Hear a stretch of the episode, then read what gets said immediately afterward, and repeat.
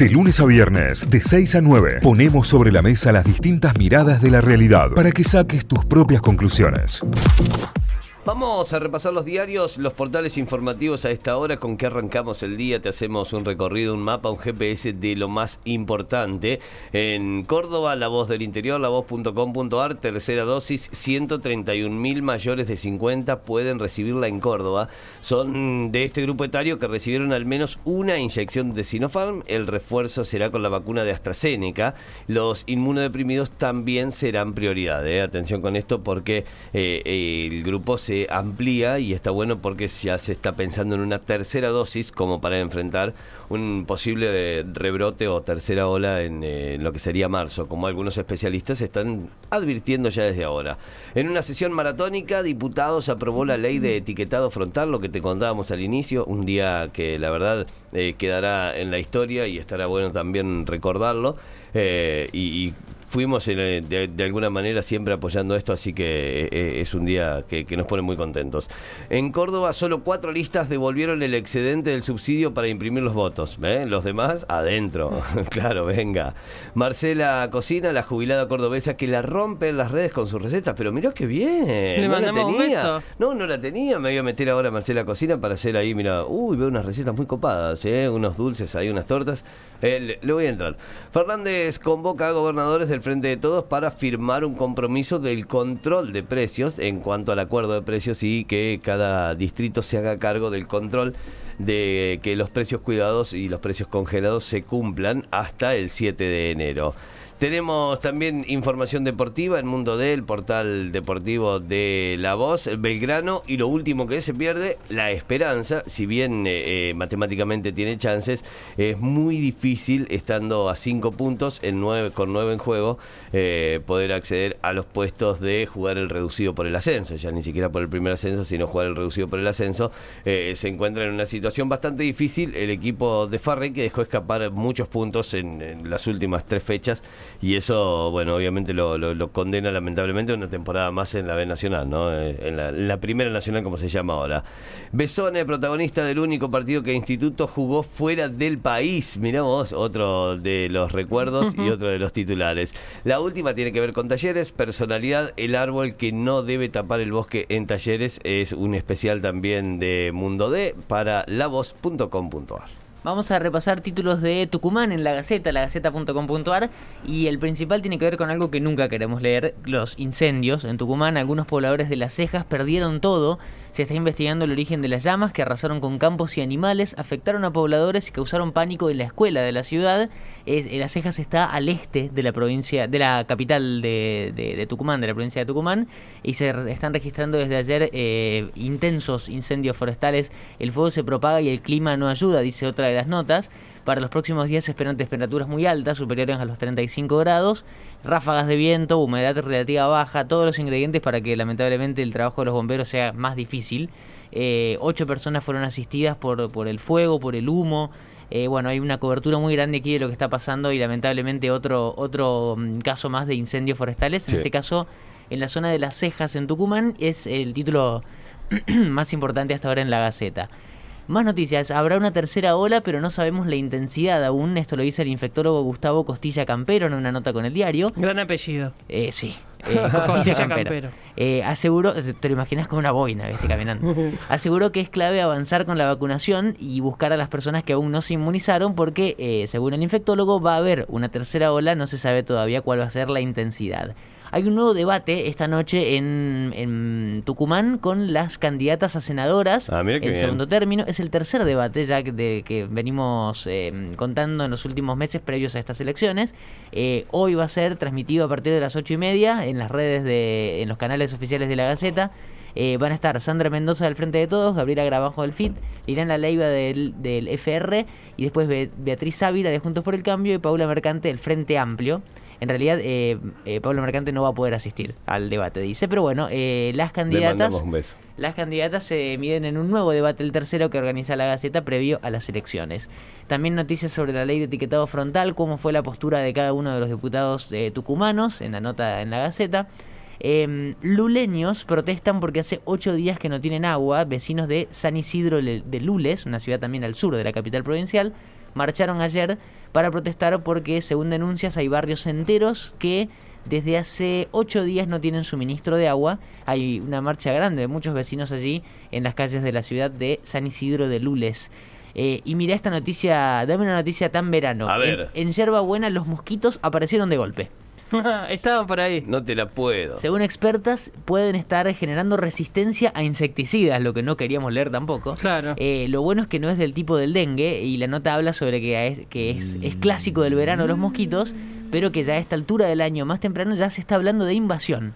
Así que bueno. ah, bueno, no, eh, en, en Mendiolaza la tardecita ya se sienten, ¿eh? En el pasto, claro, viste que decís, bueno, voy a aprovechar el pastito y, y la peor traición que te hacen es esa, porque en el pasto salen... Ah, eh, claro, están eh, ahí. eh, impresionante, bueno, pero sí, ya se sienten, no no a modo de invasión, pero ya se empieza, o mosquito de verano ya te siento. Claro, bueno, Ya te Yerba- siento en mi cuerpo. En Yerba Buena parece que está siendo problemático ya la cosa con los mosquitos y lo, la noticia extra es que están generando resistencia a los insecticidas y es la noticia.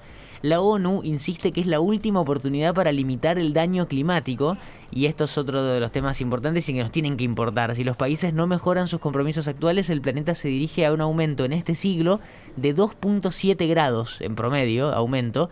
eh, y si, si se acuerdan, en realidad lo que se intenta limitar con distintos programas y demás es no pasar los 2 grados, el aumento de los 2 grados, e idealmente un grado y medio. Sí. Bueno, según la- la- las, eh, los estudios, para fines de este siglo llegaríamos a 2.7 grados O sea, siete por encima de lo que no debíamos de lo- superar. del límite máximo de que Claro. no deberíamos superar y esto traería un montón de consecuencias. Bueno, eh, sobre eso van a estar hablando este viernes en nuestras redes eh, los jóvenes por el clima Córdoba, eh, la- la- la- la- el núcleo local, porque este domingo se lleva adelante la COP, que es eh, la, la conferencia de las Naciones Unidas Claro. para el cambio climático, y, y son donde se fijan todos estos eh, Parámetros. sí.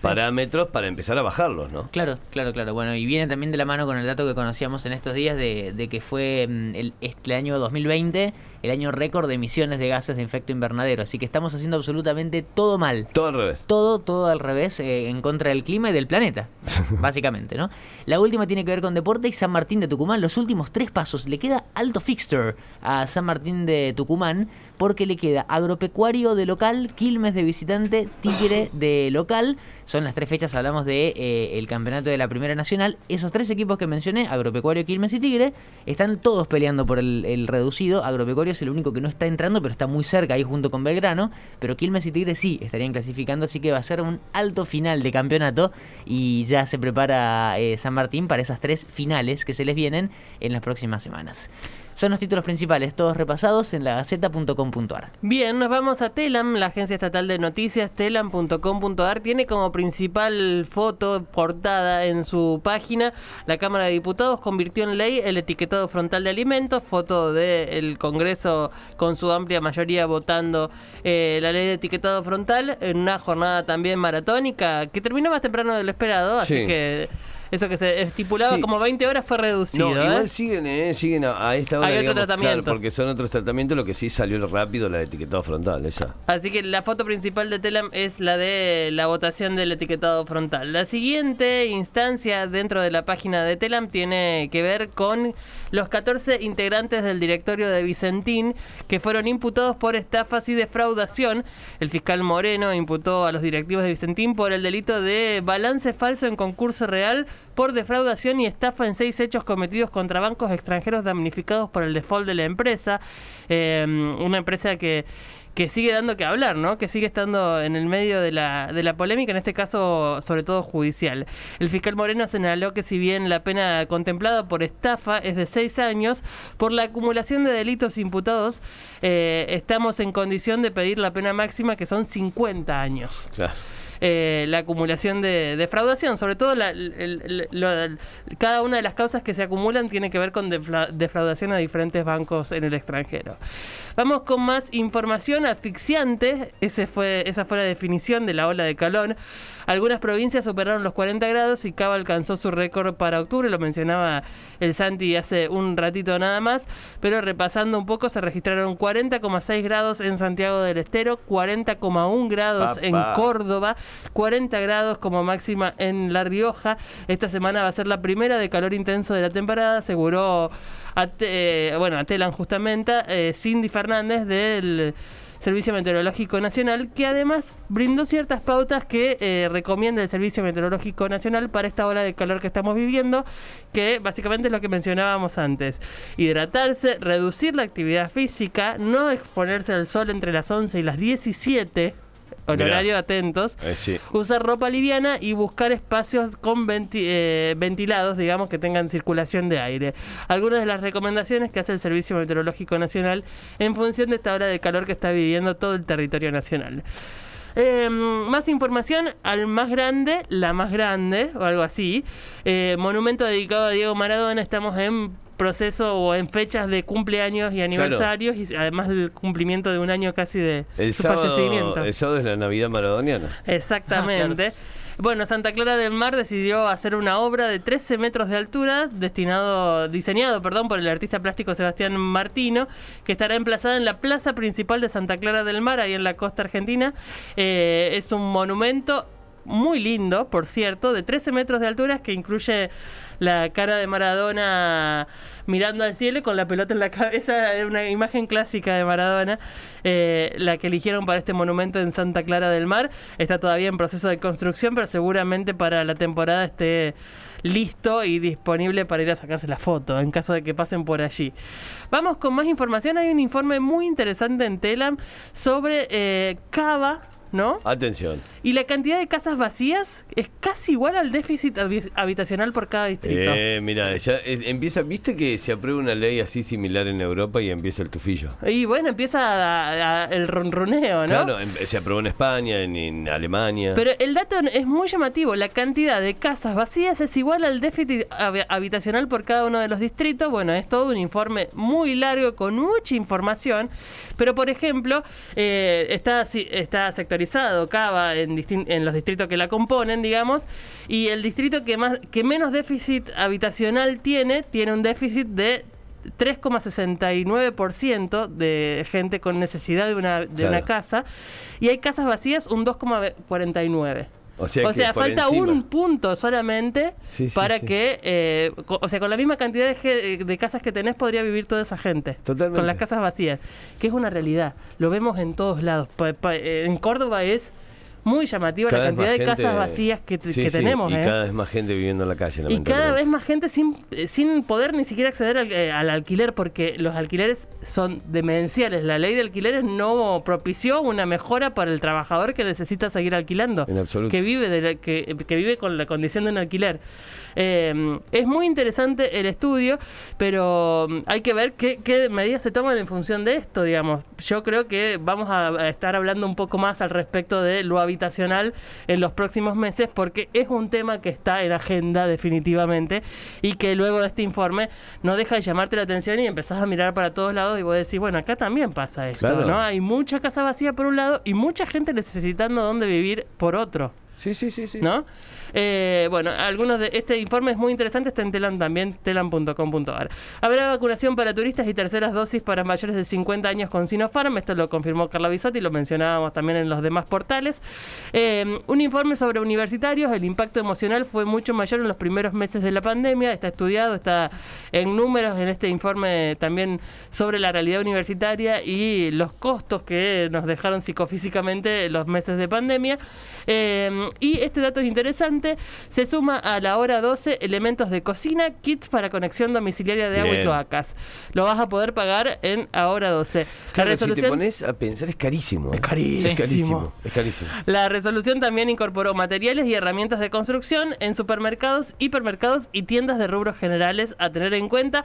Se incorporan nuevos productos o nuevas posibilidades de comprar con ahora 12 eh, y, y- y lo bueno es que son cosas que generan también trabajo, porque si vos necesitas pagar en 12 cuotas la conexión de cloacas o de agua para tu casa, Sí. significa que vas a tener que contratar a alguien para que te lo haga y es trabajo para la gente. Así que, eh, o si compras ollas o kit de cocina, tiene que ver con que quizás tenés un emprendimiento y vas a trabajar co- con, esos elementos para tu emprendimiento. Y por último, una, un poquito más de color, Maradona será homenajeado en Argentinos Juniors el sábado. Eh, es parte de la noticia, el encuentro que tendrá en cancha a muchos de sus ex compañeros será el sábado a las 19 horas con entrada libre y gratuita y solo se pedirá como parte de la entrada un alimento no perecedero porque es un evento solidario en el marco de los 61 años de Maradona. A tener en cuenta, hay, hay varios puntos en donde puedes retirar tu entrada y presentar tu alimento no perecedero para participar de este evento. Será el sábado entonces en Argentino Juniors. Eh, más información en telam.com.ar. Notify, las distintas miradas de la actualidad para que saques tus propias conclusiones. De 6 a 9, Notify, plataforma de noticias.